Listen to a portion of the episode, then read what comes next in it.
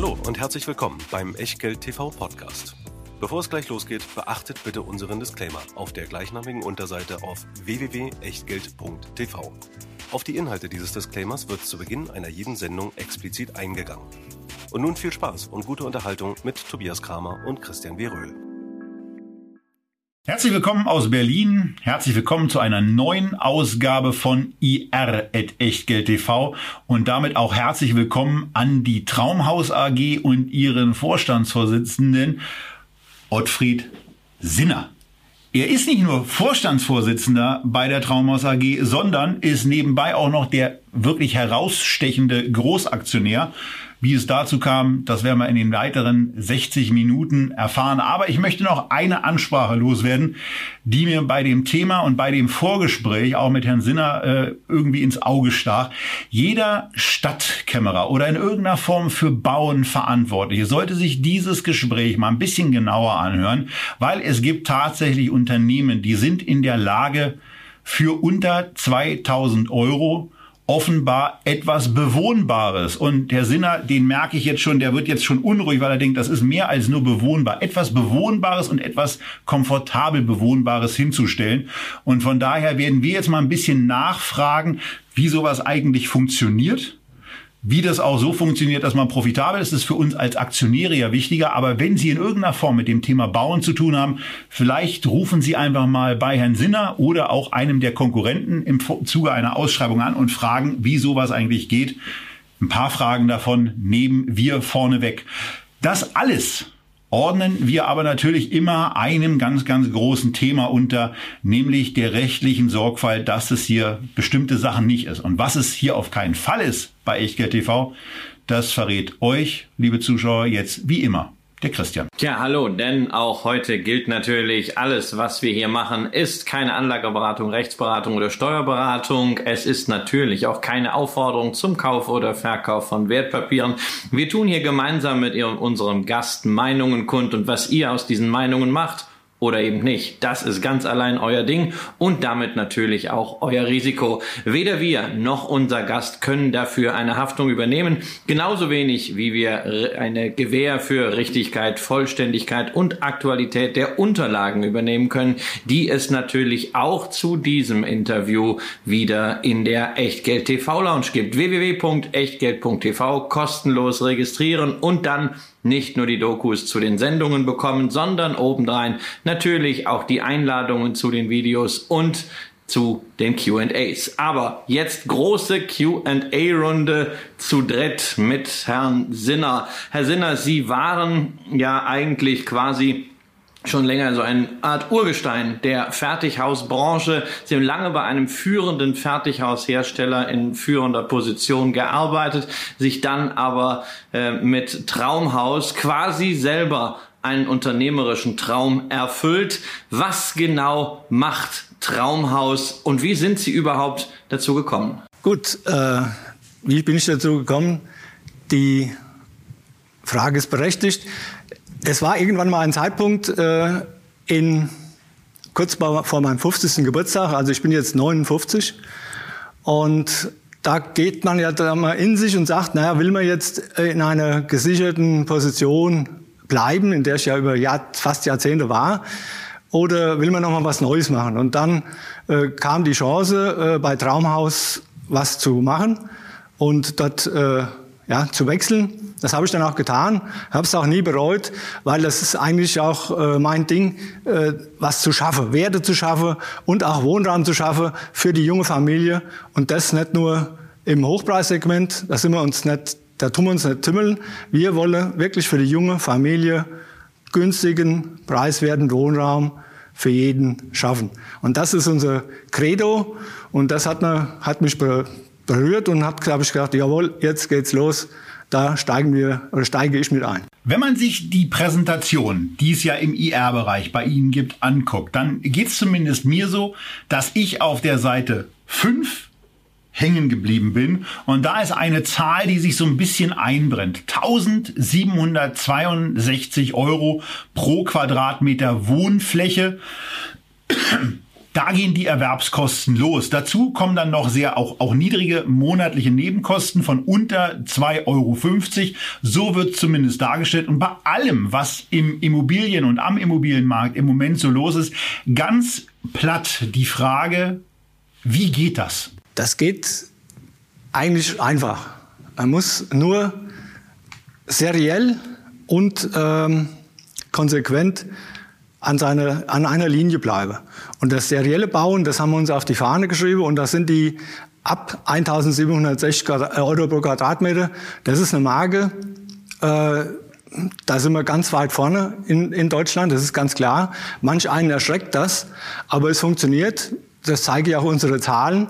Und es funktioniert aber auch nur durch die Standardisierung aller Prozesse. Das fängt beim Grundstücksankauf an, das muss man wirklich durchziehen. Und dadurch kann man das äh, verwirklichen. Und ich sage immer, die äh, viele Bauträger ja, suchen die Grundstücke und passen dann die Häuser an. Und das ist genau das, was wir nicht machen. Wir haben ein standardisiertes Haus. Wir kennen von dem Haus jeden Stein, jede Schraube und suchen nach dem passenden Grundstück. Und die finden wir auch, weil wir auch ähm, durch unser ja, Wissen und Know-how nicht nur in A- oder B-Lage uns, uns wohlfühlen, sondern auch in C-Lagen und dort genau den Wohnraum für die junge Familie schaffen können. Bevor wir auf den ganzen Prozess, der ja auch in den Unterlagen hinreichend dargelegt ist, eingehen, vielleicht mal zum Start nochmal so das Thema, äh, Christian hatte schon äh, von, von Fertighäusern gesprochen. Sie sprechen jetzt von seriellem Bauen. Äh, das Thema Vorproduktion hat auch in unserem Vorgespräch eine gewisse Rolle gespielt, wie auch der Hobbybauträger, wo so ein bisschen Abgrenzung zu erfolgen hat. Äh, vielleicht zum Einstieg in dieses Thema, was vielleicht nicht jedem so liegt, weil ein Haus kann sich ja jeder vorstellen, aber serielles Bauen, was meint das eigentlich in Abgrenzung zum Fertighaus ähm, und auch zum, zum Hobbybauträger. Da fangen wir einfach mal beim, beim seriellen Haus an. Wenn man jetzt vom Fertighaus spricht, denkt ja jeder oder viele denken dann, ja, das ist ein Fertighaus aus Holz, so kennt man es auch. Ja, das gibt ja die großen Fertighausfirmen. Wir bauen Stein auf Stein, massiv, zurzeit noch draußen auf der Baustelle. Das werden wir aber kurzfristig ändern, weil wir in äh, der Nähe von Koblenz in Gruft eine eigene Wandfertigung bauen und dann genau so, wie es die Fertighausbranche macht, auch komplette Wände auf die Baustelle transportieren und dort aufstellen. Es hat einen riesen Vorteil. Einmal ist die Qualität besser, dann äh, ist es auch für die Handwerker besser und wir steuern auch dem entgegen den Handwerker, der Handwerkerknappheit, gerade im Rohbau, ja, können wir damit auch entgegensteuern. Und das ist natürlich eine Geschichte, das hat jetzt mit dem klassischen Fertigausbau äh, eigentlich wenig zu tun. Hier geht es wirklich um das serielle Bauen.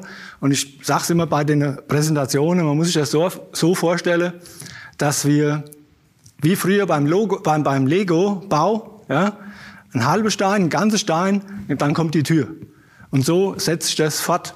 Und das sind immer die gleichen Häuser vom Prinzip her, je nachdem, welche Lage das ist. Äh, außen die, ein anderes Format, aber innen drin, die Abmessungen, die haben wir so ausgereizt,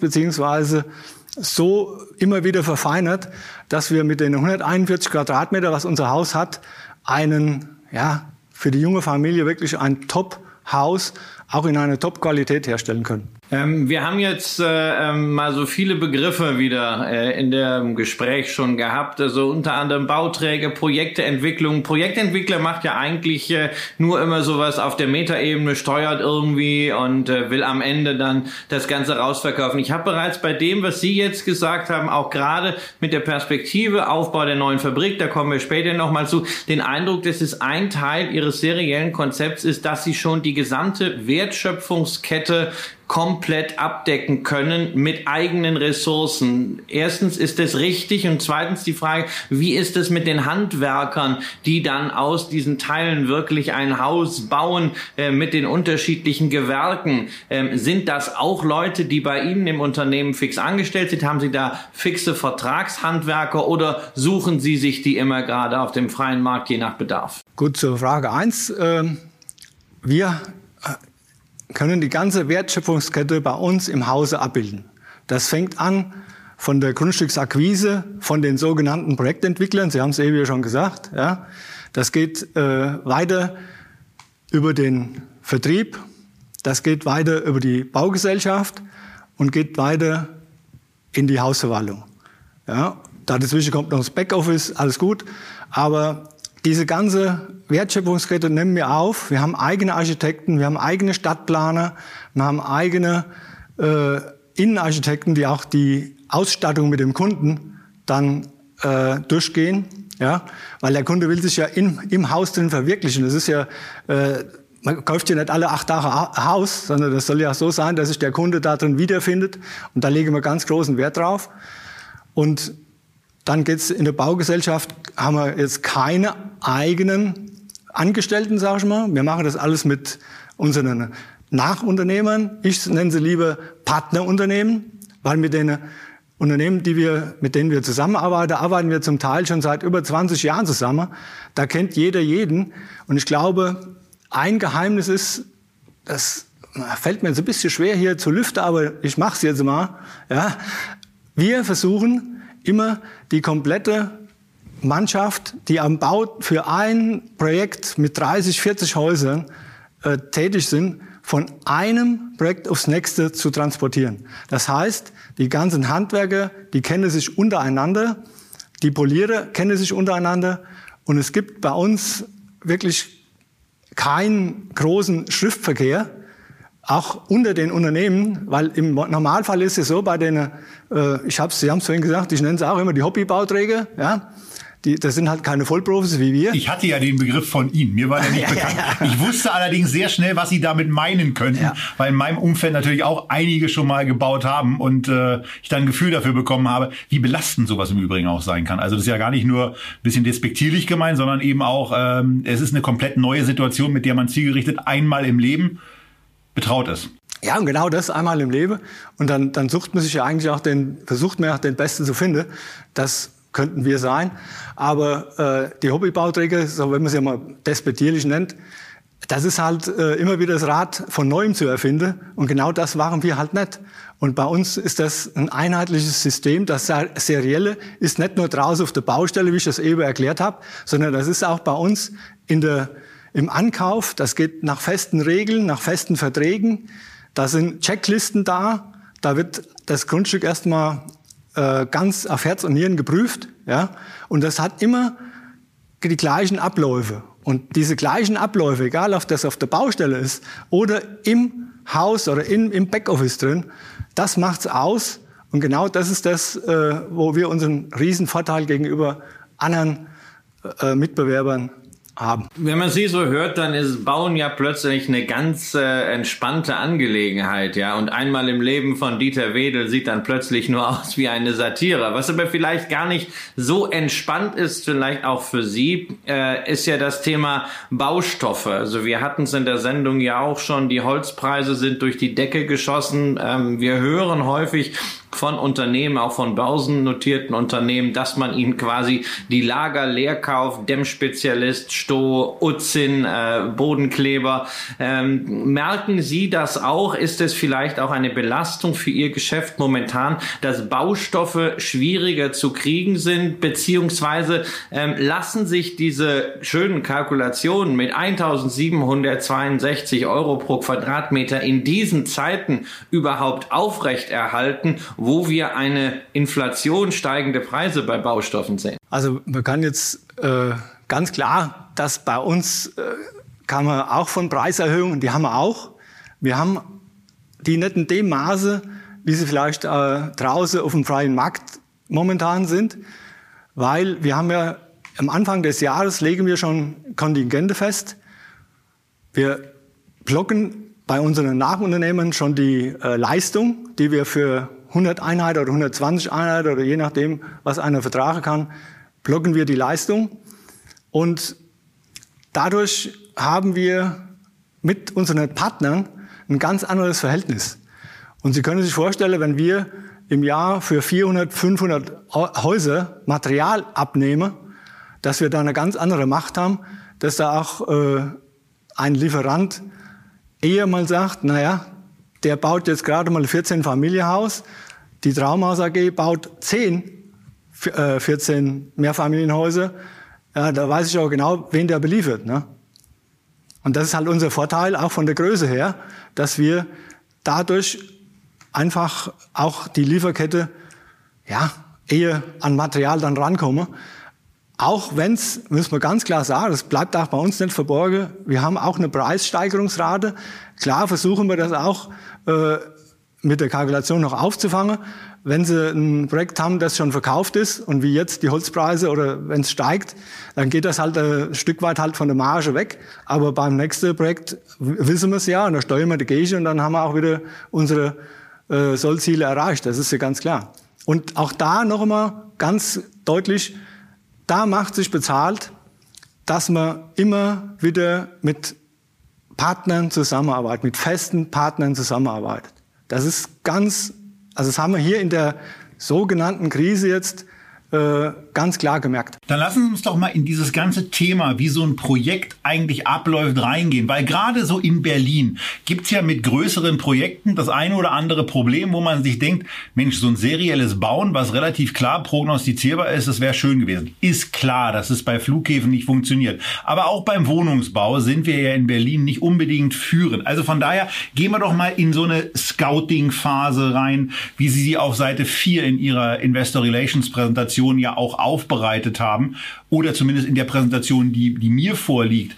Also da geht es in Phase 1 um Scouting. Sie suchen Areale ab 3500 Quadratmetern in A, B und C-Lagen. Soweit klar. Was mich interessiert und möglicherweise ja auch den Kämmerer-Baubeauftragten oder den Bausenator, was kriegt man eigentlich an Wohnungen beziehungsweise an Häusern und dann aber auch an Wohnungen beziehungsweise ähm, an Einheiten auf 3500 Quadratmetern unter, wenn man so ein, ein ja, das, das für Sie ähm, günstigste, am, am günstigsten auch herzustellende Bauprojekt unterstellt. Wie viel passt auf so eine Fläche 3500 Quadratmeter eigentlich raus? Also wie viele Bewohner Familien können dann da einziehen? Gut, die, die 3500 Quadratmeter, das ist für uns das Minimum, was wir haben müssen, ja.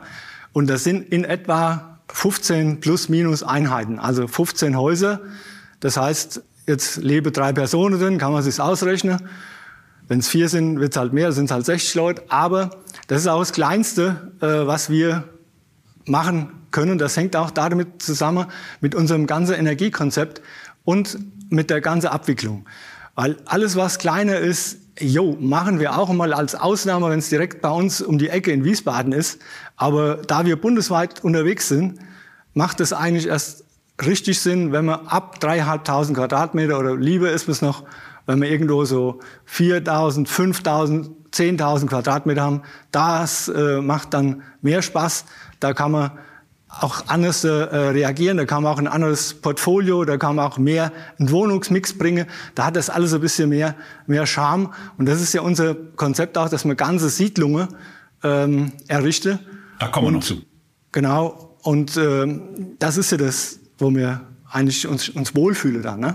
Und nicht nur bei 15 Einheiten. Jetzt haben Sie gerade schon erwähnt, äh, Sie haben die Firma in Wiesbaden. Das ist natürlich auch logisch, dass man dann am Anfang erstmal sehr viel in dem eigenen geografischen Raum baut. Da ist, äh, wenn man auch ihre Karten sich anschaut, äh, doch schon einiges in ihrer wunderschönen äh, Farbe an Siedlungen eingefärbt. Aber in Deutschland gibt's natürlich eine ganze Reihe von Gegenden, wo genau dieses Konzept auf sehr, sehr viel positive Rückmeldung stoßen dürfte. Ähm, der, der geografische Schwerpunkt, soll der sich mal wirklich verändern? Sie haben ja so einzelne Punkte gesetzt. In Nordrhein-Westfalen beispielsweise, in Dienstlagen haben sie was gemacht, aber es gibt kein zweites solches Ballungsgebiet, sondern so punktuell haben sie da was im Auge, geografisch, wo sie sagen, na, also in den und den Bereich, da wollen wir auf jeden Fall stärker rein. Vielleicht, weil uns auch jetzt Leute zuhören, die vielleicht da auch aktiv sind. Ähm, oder sagen sie, eigentlich ist das eher opportunistisch getrieben und wir schauen, dass wir auch wegen einfacherer Logistik und einfacher Prozesse, Stichwort Standardisierung, möglichst nah immer an unserem Heimatstandort bleiben. Gut, äh, Heimatstandort ist Wiesbaden, jawohl, aber wir sind schon seit Jahren im Kölner Raum ganz stark unterwegs, ja. und haben jetzt äh, expandiert noch weiter in den Norden. Dort haben wir jetzt die Region, sagen wir zwischen Han um Hannover Richtung Bremen. In Bremen haben wir jetzt ganz neu auch eine kleine Niederlassung äh, wieder aufgemacht, eine, eine, schlagkräftige Truppe dort etabliert, die äh, jetzt schon 100 und, ich will jetzt nicht lügen, 123 und 122 ähm, Einheiten akquiriert hat, die in den nächsten Jahren, in den nächsten zwei Jahren schon äh, zur Abwicklung kommen. Also Norden haben wir expandiert schon, ganz klar. Wir sind im Süden unterwegs. Wir haben schon in der Nähe von Stuttgart gebaut, sind auch dort in der Geislingen an der Steige zurzeit unterwegs. Der nächste Schritt wird sein, dass wir in, auch im Süden so eine kleine Niederlassung etablieren. Das ist das Ziel für das bis zum Jahresende, wenn es klappt, das noch zu machen. Wir sind da schon auf der Suche. Wir haben auch dort schon äh, Grundstücke akquiriert. Aber jetzt gilt es auch darum, dort wieder eine kleine Mannschaft ähm, zu anzusetzen, die auch die Projekte äh, direkt in, im, Umfeld, im Umfeld bearbeiten können. Das macht ja keinen Sinn, wenn jemand, jemand äh, unsere Architektin von, von äh, Wiesbaden bis runter an Bodensee fährt zum Beispiel. Ne? Das müssen wir schon ein bisschen lokalisieren. Und zu den wichtigen Terminen, dann fahre ich und, die, und unser Architektenteam oder je nachdem, wer dann gebraucht wird, der fährt dann halt da runter. Ja? Also das ist ganz klar das nächste Ziel, Expansion in diese Gebiete. Und das Ziel sollte sein oder wird sein, dass wir in den nächsten drei Jahren in allen wichtigsten in allen wichtigen Absatzmärkten in Deutschland äh, da sind. Ich würde Ihnen ja wünschen, dass Sie speziell in Brandenburg Vertriebserfolge haben. Da sind ja so ein paar Pünktchen auf der Landkarte schon zu sehen. Aber wenn wir jetzt mal weitergehen, Phase 2, Vorbereitung, da lese ich dann so, so ein ganz schreckliches Wort, wo ich auch schon viel darüber gehört habe, dass es von Bundesland zu Bundesland unterschiedlich ist.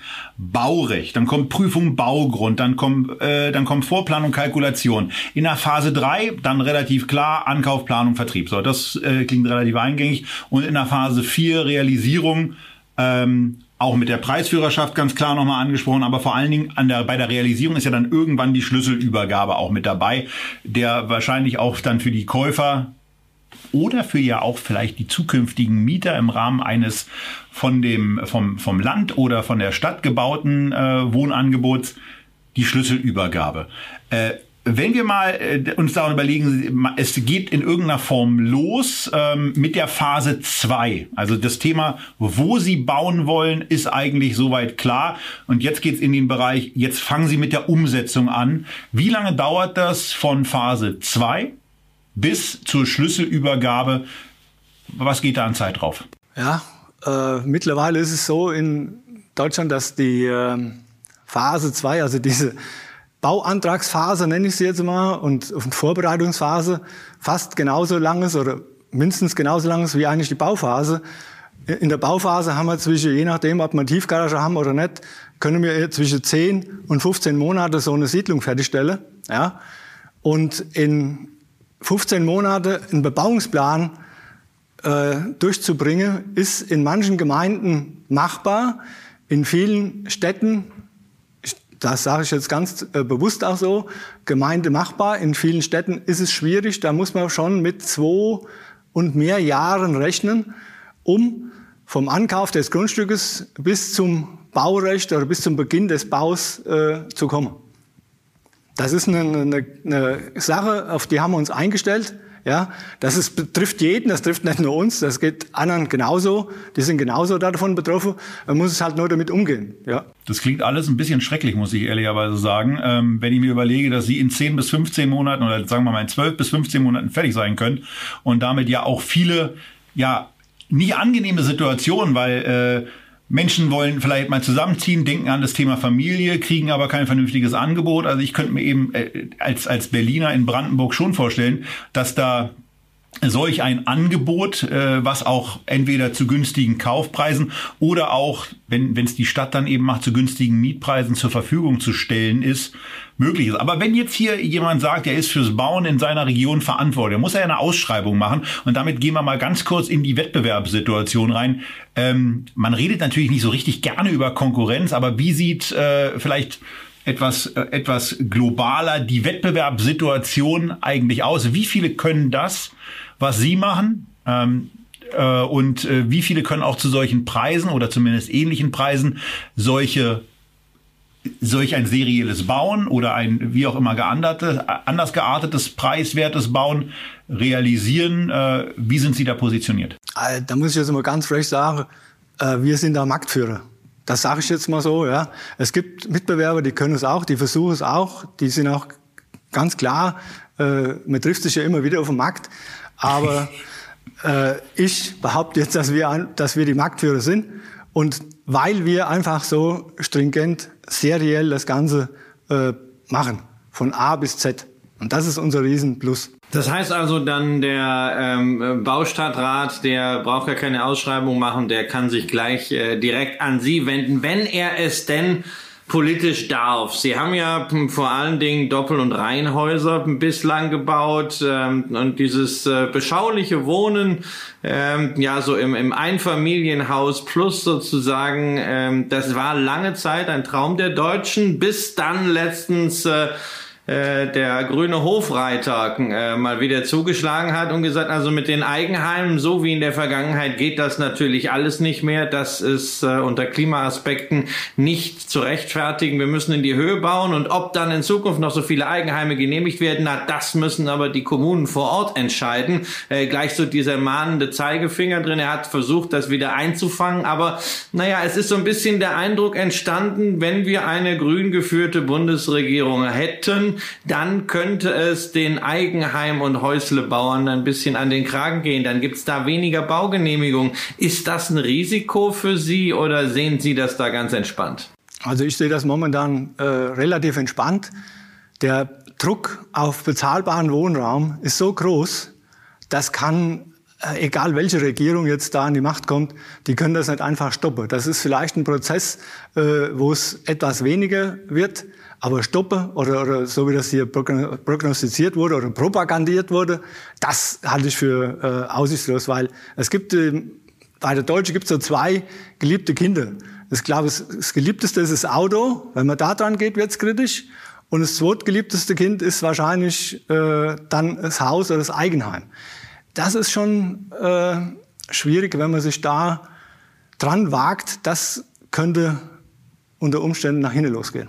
Aber nichtsdestotrotz sind sie ja dabei, so ein bisschen in Anführungszeichen vorzubauen, denn sie haben ja erweitert, nicht nur Doppelhäuser, Reihenhäuser, sondern plötzlich gibt es etwas, was sie standardisierte Typenhäuser nennen im Bereich der Mehrfamilienhäuser, ähm, wo wir dann ganz klar auch darüber reden, so wie Hofreiter das auch angeregt hat, wir müssen mehr in die Höhe bauen. Ähm, wie hoch kann man denn solche standardisierten Häuser bauen? Kommt da im Grunde als äh, Fertigbau demnächst der äh, kleine Wohnwolkenkratzer oder wird das eher so limitiert sein auf äh, drei Etagen? Und wie sehen überhaupt diese Objekte aus? Ist es dann auch was, was Sie so in der Siedlungsentwicklung machen oder ist es etwas, was Sie auch zum Beispiel an Kapitalanleger verkaufen? Gut, wir haben uns ganz bewusst schon äh, 2016 dafür entschieden, ein drei Wohnungstypen für den Geschosswohnungsbau zu entwickeln. Das haben wir jetzt gemacht. Und das ist ja genau dahin, dass man in den Ballungsräumen, wo, man, äh, wo der Wohnraum knapp ist, wo das Land knapp ist, müssen wir schon in die Höhe gehen. Ja, das, ist, das lässt sich ja nicht vermeiden. Das ist aber der gesunde Mix, denke ich mal. Wenn wir so ein äh, Projekt mit, kann, sagen wir, 50, 60 Einheiten, also äh, Häuser, Wohnungen, wenn, ich mal, wenn man so einen Mix macht, das ist immer schön, wenn man Mehrfamilienhäuser dabei hat, man hat Doppelhäuser dabei und man hat Reihenhäuser dabei. Ich kann mit denen drei Produkte kann ich eine ganz breite Masse von äh, Kunden begeistern, ja, und kann, was wir jetzt auch schon erfolgreich gemacht haben, mit den Mehrfamilienhäusern auch institutionelle Investoren begeistern, die von uns dann äh, die Häuser ab Block abnehmen und äh, zur Miete geben. Das Gleiche haben wir jetzt auch erstmals mit Reihenhäusern gemacht. Also der Druck ist immens groß bei den Anlegern und bei den Fonds. Die rennen, rennen uns schon die Türen ein und fragen schon nach, wann habt ihr wieder so ein günstiges Projekt, äh, wo wir vielleicht wieder was gemeinsam machen können. Ja?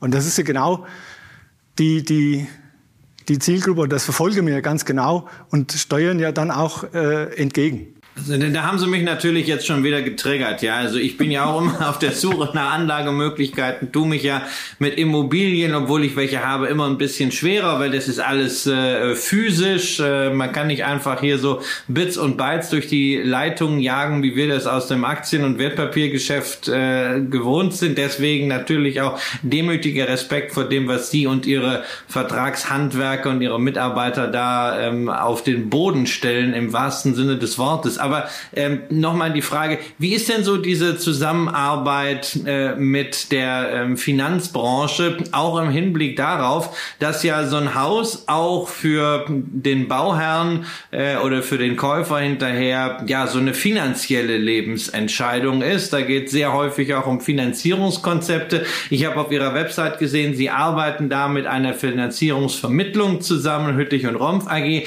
Sind Sie da auch irgendwo noch dran beteiligt? Beteiligt. Äh, sprich, gibt es neben dem ganzen Baugeschäft auch noch einen Finanzierungs- und Investmentarm bei der Traumhaus AG, der ja durch Provisionsgeschäft unter Umständen dann relativ schnell auch recht äh, relevant sein kann, zumindest am Ende für den Ertrag.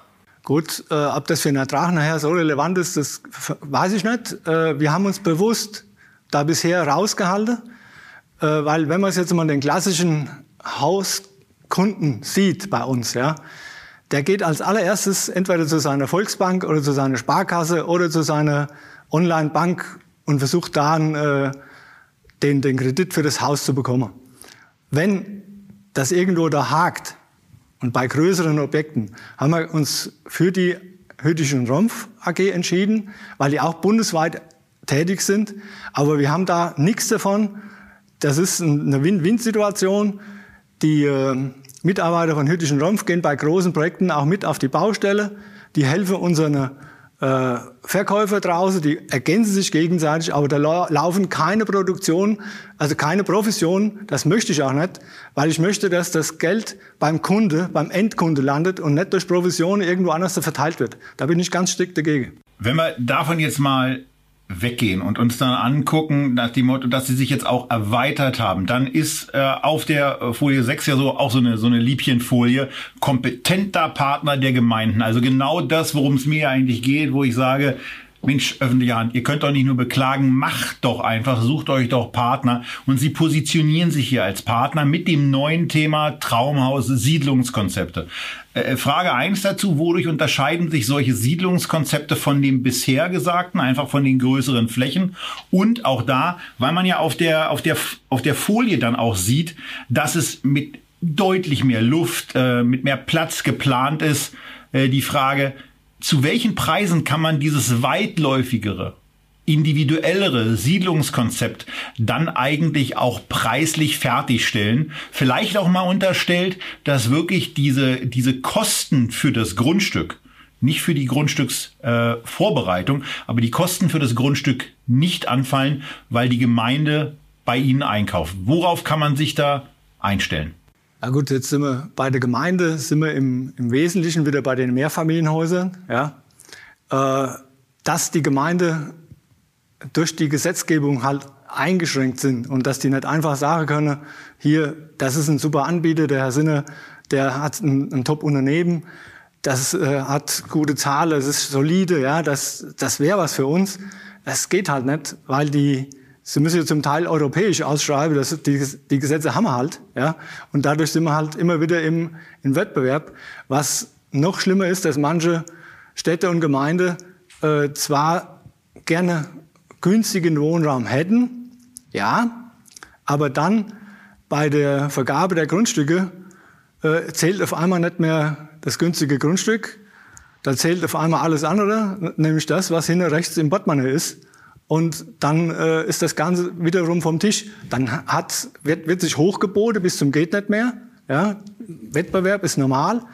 Und dann äh, hat das mit bezahlbarem Wohnraum nichts mehr zu tun. Da müsste auch die Gemeinde äh, mal sagen, mal, ja, okay, wir lassen das jetzt hier mal beim ganz niedrigen Preis.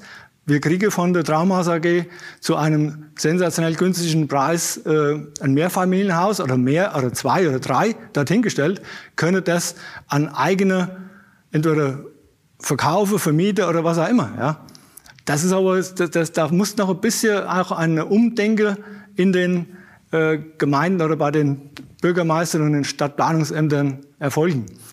Ja, aber ne, nehmen wir, nehmen wir mal an, nehmen wir mal an, die, die Gemeinde ist jetzt raus. Ich habe irgendein Grundstück in Brandenburg gekauft. Das sind vielleicht jetzt einfach mal gesprochen 20.000 Quadratmeter, wo ich auch drauf bauen darf. Ähm, und äh, wo, wo ich sage, ich möchte ganz gerne die Bauleistung und das ganze Vorbereiten, was da dazu gehört. Ich möchte es ganz gerne dann quasi, ich möchte die einzelnen Schlüssel von Ihnen übergeben bekommen ähm, und, und frage Sie, wenn Sie so ein Siedlungskonzept hier ähm, haben, wie Sie es auf der Seite 6 abbilden und wie Sie es ja auch gerade am realisieren sind. Was muss ich da rechnen, was mich der Quadratmeter kostet? Denn die, die liegen ja dann oberhalb über äh, überhalb, nee, oberhalb des günstigst möglichen, was wir vorhin mit den 1762 besprochen haben. Äh, äh, weitläufigeres muss ja auch anders geplant werden. Da sind weitere Wege zu fertigen. Also das muss mehr kosten. Aber was ist da realistisch? Was kann man da ansetzen? Also realistisch, es kommt, sagen wir, in Brandenburg würde ich noch sagen, da haben wir jetzt äh, 290.000 Euro, also wirklich knapp unter der 300.000 Euro das noch sehen, ja, inklusive Haus, inklusive Grundstück. Sobald wir näher in die Ballungszentren oder näher in Städte kommen, da kommen wir mit 300.000 Euro nicht mehr hin, da steigen die Grundstückspreise, da sind wir halt bei 350.000 und ich glaube, das ist eine Marke, die sich so ein bisschen einpendelt, so in Stadtnähe, äh, in der Metropolnähe 350, 380.000. Das ist für so ein Reihen-Endhaus äh, durchaus ein üblicher Preis. Und der ist immer noch, da bin ich mir sicher, wenn man das, wenn man das Ihr Projekt durchziehe, bin ich mir sicher, dass man immer noch 15, 20 Prozent unter dem Marktpreis liege, was rundherum in der Region angeboten wird. Und das ist auch so ein, so ein Punkt für uns, äh, das ist ja vorhin auch bei den vier Punkten beim Scouting. Da gucken wir ja auch schon danach. Wenn wir in fremde Regionen sind, dann machen wir eine Testanzeige und wissen genau, am Ende des Wochenendes haben sich 50, 60 Leute gemeldet. Da weiß ich genau, aha, unseren Preis hat den Nerv getroffen und die Region passt. Ja? Und wir haben es ja am Anfang äh, der Runde kurz angerissen. Wir müssen nicht in die A- und die B-Lage. Das müssen wir nicht. Für uns ist eine C-Lage top. Wir können direkt an der Autobahn, wir können direkt an in Zug, an Gleise. Da haben wir das Know-how dafür, dort für ordentlichen Wohnraum zu schaffen. Und das Know-how muss man erstmal haben. Und dann bin ich auch vom Preis her wieder in der Region, äh, wo wir bei den 1760 Euro, das ist ein Projekt gewesen hier in äh, in Mülheim am Main, direkt auch an der Bahn. Aber die Häuser sind uns förmlich aus der Hand gerissen worden, ja. Weil das war ein Kracher. Aber wenn Sie so eine, so eine Siedlungskonzepte umsetzen, hier nochmal die Nachfrage. Wodurch unterscheidet sich das von dem Geschäft, was Sie, was Sie sonst äh, so machen? Bei Siedlungskonzept stelle ich mir vor, ist ja schon etwas umfangreicheres, was auch mit mehr Planung verbunden ist. Ja gut, unser, wir machen im Prinzip nichts anderes wie nur Siedlungskonzepte. Wir machen, wir schaffen ja Raum für, äh, wir haben es vorhin gesagt, ab 3500 äh, Quadratmeter, das ist das Kleinste. Aber wir sind ja in, in Regionen unterwegs, wo man Grundstücke kaufen für 20, 30.000 Quadratmeter.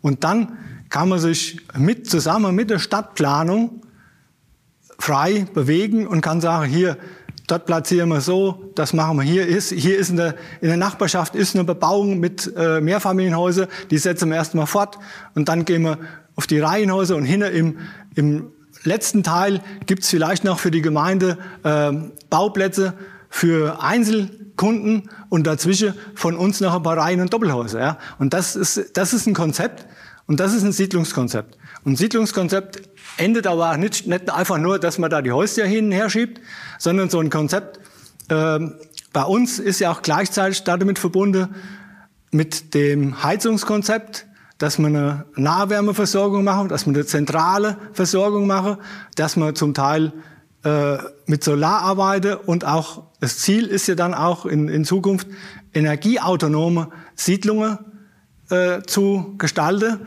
damit die Leute auch ja, unabhängiger werden. Ja, und die Nebenkosten noch geringer werden. Weil es ist ja nicht nur damit getan, dass man ein Haus kauft, jetzt sagen wir für 300.000 oder 350.000 Euro, die Leute müssen ja auch äh, das Haus dann bewirtschaften können. Ja? Es nützt ja nichts, wenn, wenn, wenn man es gekauft hat und hat dann, äh, dann fehlt es irgendwo anders. Also ökologisches Bauen, das wäre natürlich jetzt schon fast wieder eine eigene Sendung mit all den Möglichkeiten, die es dort gibt und all dem, was dort gerade im Fluss ist, das ist sicherlich auch, was man in einer äh, Folgesendung mal aufgreifen kann, wenn der, wenn der Rahmen da ist. Aber das ist natürlich klar. Das setzen wir einfach mal voraus, dass sie auch dort äh, Standards setzen wie ansonsten. Ich, ich muss noch mal zu einer Sache zurück, weil Sie gerade so sagten, naja, also wir können auch am Bahndamm bauen oder an der Autobahn. Äh, und trotzdem werden uns die Wohnungen aus den Händen gerissen, äh, die Häuser. Ähm, wie machen Sie das denn genau? Also Sie haben jetzt sehr viel über Prozesse gesprochen, Standardisierung. Wie sieht denn der Vertrieb aus? Läuft das wirklich so, dass Sie einfach nur sagen, hey, wir haben Häuser, äh, egal wo die sind und die Leute strömen gleich zu Ihnen? Oder äh, heißt Vertrieb wirklich, äh, Sie müssen da ordentlich was für tun? Also ich will jetzt unsere Vertriebsleute äh, nicht zu nahe treten. Sie haben es bei uns, sagen wir schon, relativ einfach, weil es gibt äh, viele die warten quasi, bis bei uns auf der Homepage wieder erscheint, Achtung, wir bauen ein neues Projekt in der Nähe von Frankfurt oder in der Nähe von Köln. Und dann haben wir schon die Nachfrage, bevor wir äh, überhaupt richtig äh, das fertig entwickelt haben. Ja, das ist so. Es gibt so eine, so eine kleine Community, das spricht sich ja auch rum. Du, ich habe bei Traumhaus gekauft, das hat super geklappt, das war, ein, äh, war ein super, super Sache. Wenn da wieder was in der Nähe ist, kaufe ich wieder was. Und was wir auch haben, das sind so sogenannte Wiederholungstäter. Es gibt auch ganz viele, die bei uns das erste Haus gekauft haben, dann das zweite, das dritte, ja, und auch äh, Leute, die haben 10, 15 Häuser auf, äh, am, am Stück schon gekauft. Das gibt's auch immer wieder. Und das zeigt ja auch, dass unser Produkt und unser, äh, das, was wir der Leute geben, dass das ja auch ähm, den Nerv trifft und das ist vom, vom Preis-Leistungs-Verhältnis her super ist. Das sind dann also Kapitalanleger, die ihre Häuser akkumulieren und dann weitervermieten? In der Regel ja. Okay, das, das, äh, deswegen haben Sie auch eine Hausverwaltung. Das fiel auch auf, weil Sie Ihr Team vorstellen, was ja sehr schön ist. Sie äh, stellen auf der Homepage ja die verschiedenen Abteilungen vor. Und äh, da war dann auch ein Team Hausverwaltung. Ist das das Angebot für Kapitalanleger, dass ich also sagen kann, ich kaufe jetzt meinetwegen ein Haus in Dienstlaken, aber ich bin jetzt äh, von Berlin aus in Dienstlaken in sechs Stunden und nur weil der Wasserhahn da tropft, möchte ich da nicht regelmäßig vorbeifahren. Ähm, deswegen äh, macht ihr das mal? Ist das so der Dienst dafür oder wofür Wofür gibt es diese Hausverwaltung? Nee, die, die, unsere Hausverwaltung ist eigentlich äh, dadurch entstanden, dass wir die ähm, Grundstücke, die wir ankaufen, teilen wir in, in, in WEGs aus, also nach, nach dem Wohnungseigentümergesetz, ne, in WEGs. Und da bleibt ja immer ein kleiner Rest, also die Müllfläche, vielleicht die innere Erschließungsstraße und die müssen, oder die Ablesung für die ähm, Strom, Wasser, Wärme, ja. Und das übernimmt unsere Hausverwaltung in erster Linie mal für unsere eigene Liegenschaften, für unsere eigenen Projekte.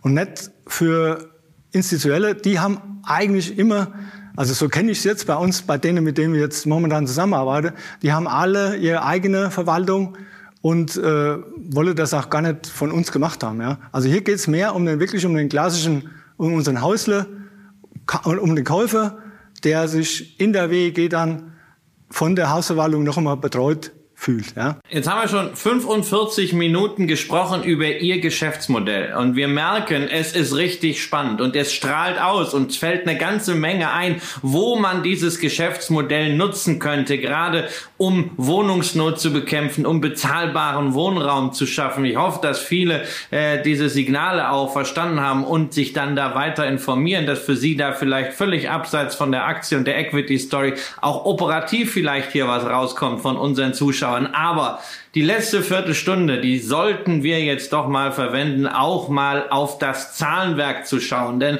wir haben ja bislang von Ihnen wirklich den Eindruck äh, bekommen, es ist alles sehr, sehr gut planbar. Es ist alles strukturiert.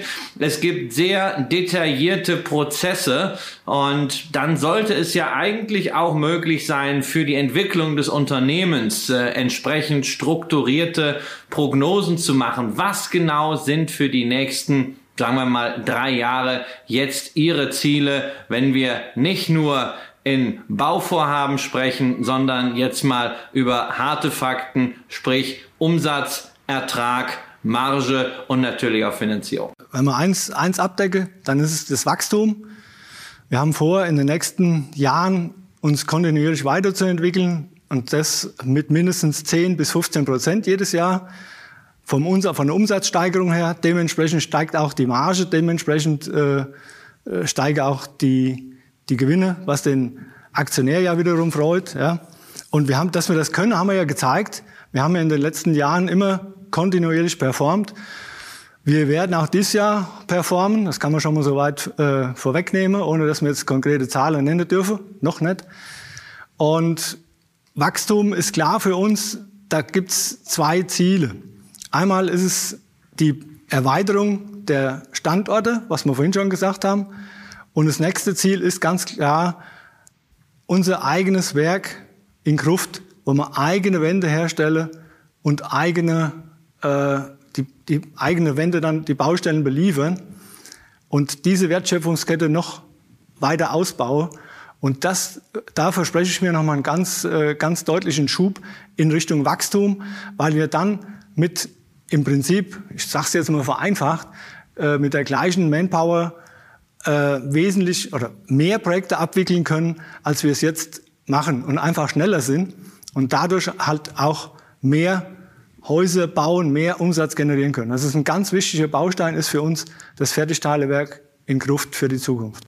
Wenn man das, wenn man das so alles hört und in den Unterlagen ja auch sieht und auch von Ihnen hört, ähm, Wachstum soll so im Bereich 15 bis 20 Prozent pro Jahr der Fall sein, äh, stellt sich beim Blick auf die vorab kommunizierten Zahlen für 2020 ja erstmal die Frage, ähm, warum hat das eigentlich in 2020 offensichtlich nicht geklappt mit diesem Wachstum?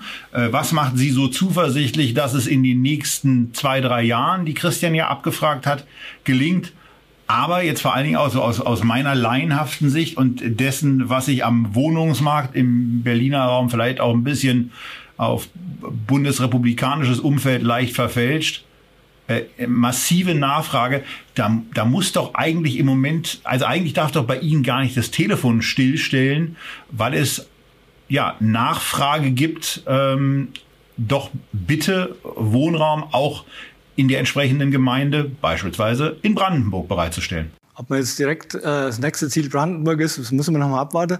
Aber bei den, bei den Projekten oder den, den Städten, wo wir jetzt sind, ist die Nachfrage un, un, un, ungebrochen groß. Das ist, haben Sie vollkommen recht. Ja.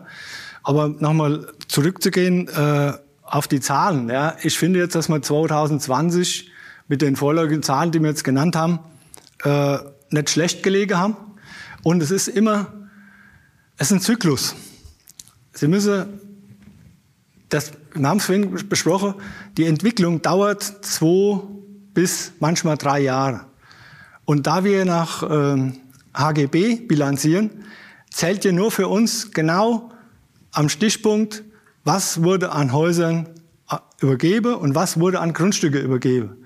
Und wenn jetzt sich eine Baugenehmigung verzögert, aus welchen Gründen auch immer, welche Corona, ist ja wurscht, ja, ist, weil der Mitarbeiter auf dem Bauamt krank ist für längere Zeit. Und dann haben sie Pech und dann rutscht das Projekt, was sie eigentlich gedacht haben, ach, das läuft jetzt durch wie geschnitte Brot, ja, verkauft ist es schon, oder durchreserviert ist es schon, wir brauchen nur noch die Baugenehmigung und dann können wir anfangen zu bauen. Wenn sie natürlich sowas haben, rutscht das raus und kommt dann halt äh, erst vielleicht im nächsten Quartal oder ganz vielleicht auch zwei Quartale erst später. Ne? Und das ist halt immer so eine, so eine Wellenbewegung, aber die wird sich auch, die Welle werden, werden schwächer werden, je mehr Umsatz wir generieren, da wird sich das alles mehr auspendeln. Das muss man sich mal so vorstellen, das muss man so plakativ sich vorstellen. Ja? Und ich denke mal, dass man mit dem Ausblick in, in 2021, das sind gesicherte äh, Projekte und wir haben nochmal ein paar Zahlen zu nennen, ja. Wir haben zurzeit 1520 Häuser, also Reihenhäuser, Doppelhäuser in der Bearbeitung. Wir haben 252 Wohnungen in der Bearbeitung. Es sind 529 Einheiten zurzeit im Bau.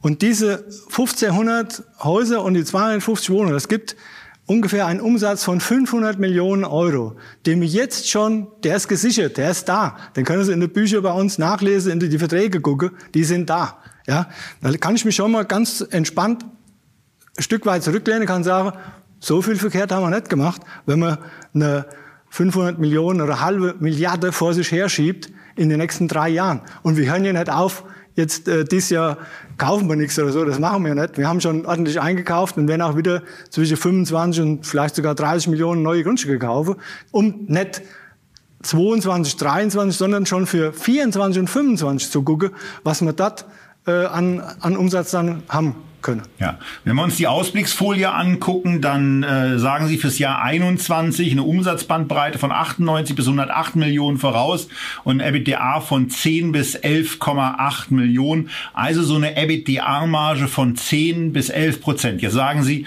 Sie haben bald Ihre Fabrik im Einsatz. Da vermutet man dann ja, wenn man in dem Moment, wo man die Fertigungstiefe bei sich selber erhöht, dass da möglicherweise auch auf der, ähm, auf der Effizienzschiene noch etwas geht.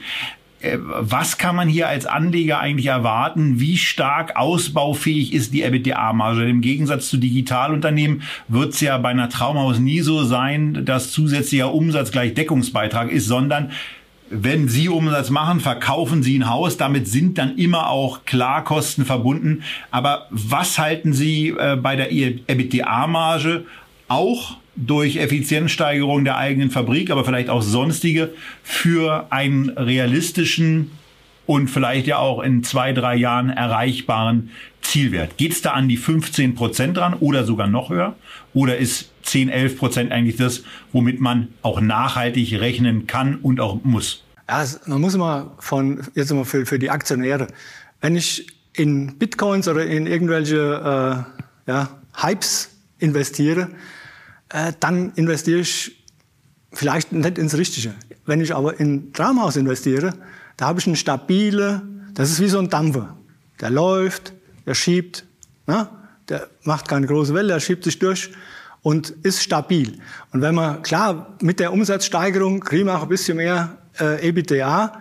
Jetzt muss man mal, das rede ich immer von meiner Person, ich bin, oder wir sind ja nicht so aufgestellt, dass wir gierig sind und das Ganze dann wieder ähm, nur auf EBITDA-Marge ausbauen, sondern für uns ist es ja auch wichtig, dass wir trotz alledem den Endkunde, und zwar die junge Familie im Auge haben. Das ist uns ganz wichtig.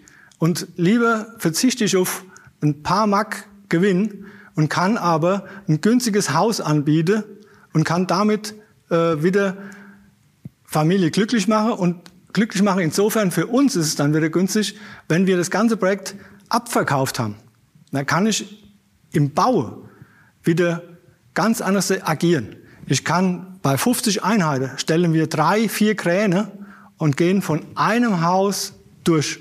Und nicht in Abschnitte, dass man sagt, wir machen erst mal das erste, sechs Häuser, dann wieder sechs. Das ist Gift. Ja, und da, da würde man uns kaputt machen. Da lege ich lieber, gebe ich von der Marge einen Punkt ab ja, und kann aber dadurch kontinuierlich meine Baustellen sauber abwickeln und kann die Qualität noch äh, steigern. Da habe ich doch, habe ich doch was, was jedem Spaß macht. Und die 15 Prozent, die streben wir an. Wenn es dahin kommt, alles gut.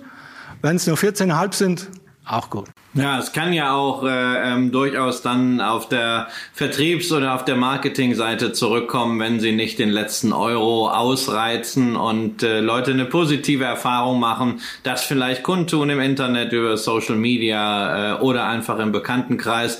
Das erleichtert dann wieder den Vertrieb. Bei dem Thema waren wir schon. Ansonsten stellen wir natürlich auch fest, wir beschäftigen uns häufig mit Technologieunternehmen, Software as a Service. Die können ganz einfach 2000, 3000 Lizenzen Lizenzen mehr verkaufen. Das ist dann nur ein paar Klicks. Äh, bei Ihnen ist es halt im physischen Geschäft immer schon eine ganz andere Herausforderung, das Ganze dann zu skalieren. Ähm, verzeihen Sie mir die Frage, aber wo wir beim Thema Herausforderung sind, äh, habe ich ein bisschen den Eindruck, äh, Buchhaltung, Rechnungslegung scheint für Sie auch eine Herausforderung zu sein. Wir haben jetzt Ende Mai, wo wir dieses Interview äh, aufzeichnen und wir reden immer noch so ein bisschen um den heißen Brei herum, was Zahlen angeht. Wir reden über Margen, wir reden über Guidance, wir reden über Prognosen. Normalerweise müssten wir uns den Geschäftsbericht nehmen jetzt 2020, aber der ist noch nicht da. Ähm, warum haben Sie noch keine Zahlen draußen und können wir eigentlich im Rahmen des Wachstumskurses damit rechnen, dass dann auch das Reporting ein bisschen schneller geht? Also da können Sie ganz klar damit rechnen. Man muss erst einmal auch mal gucken, wir sind 2018 von einem Einzelunternehmen geführten GmbH ja, sind wir an die Börse gestartet.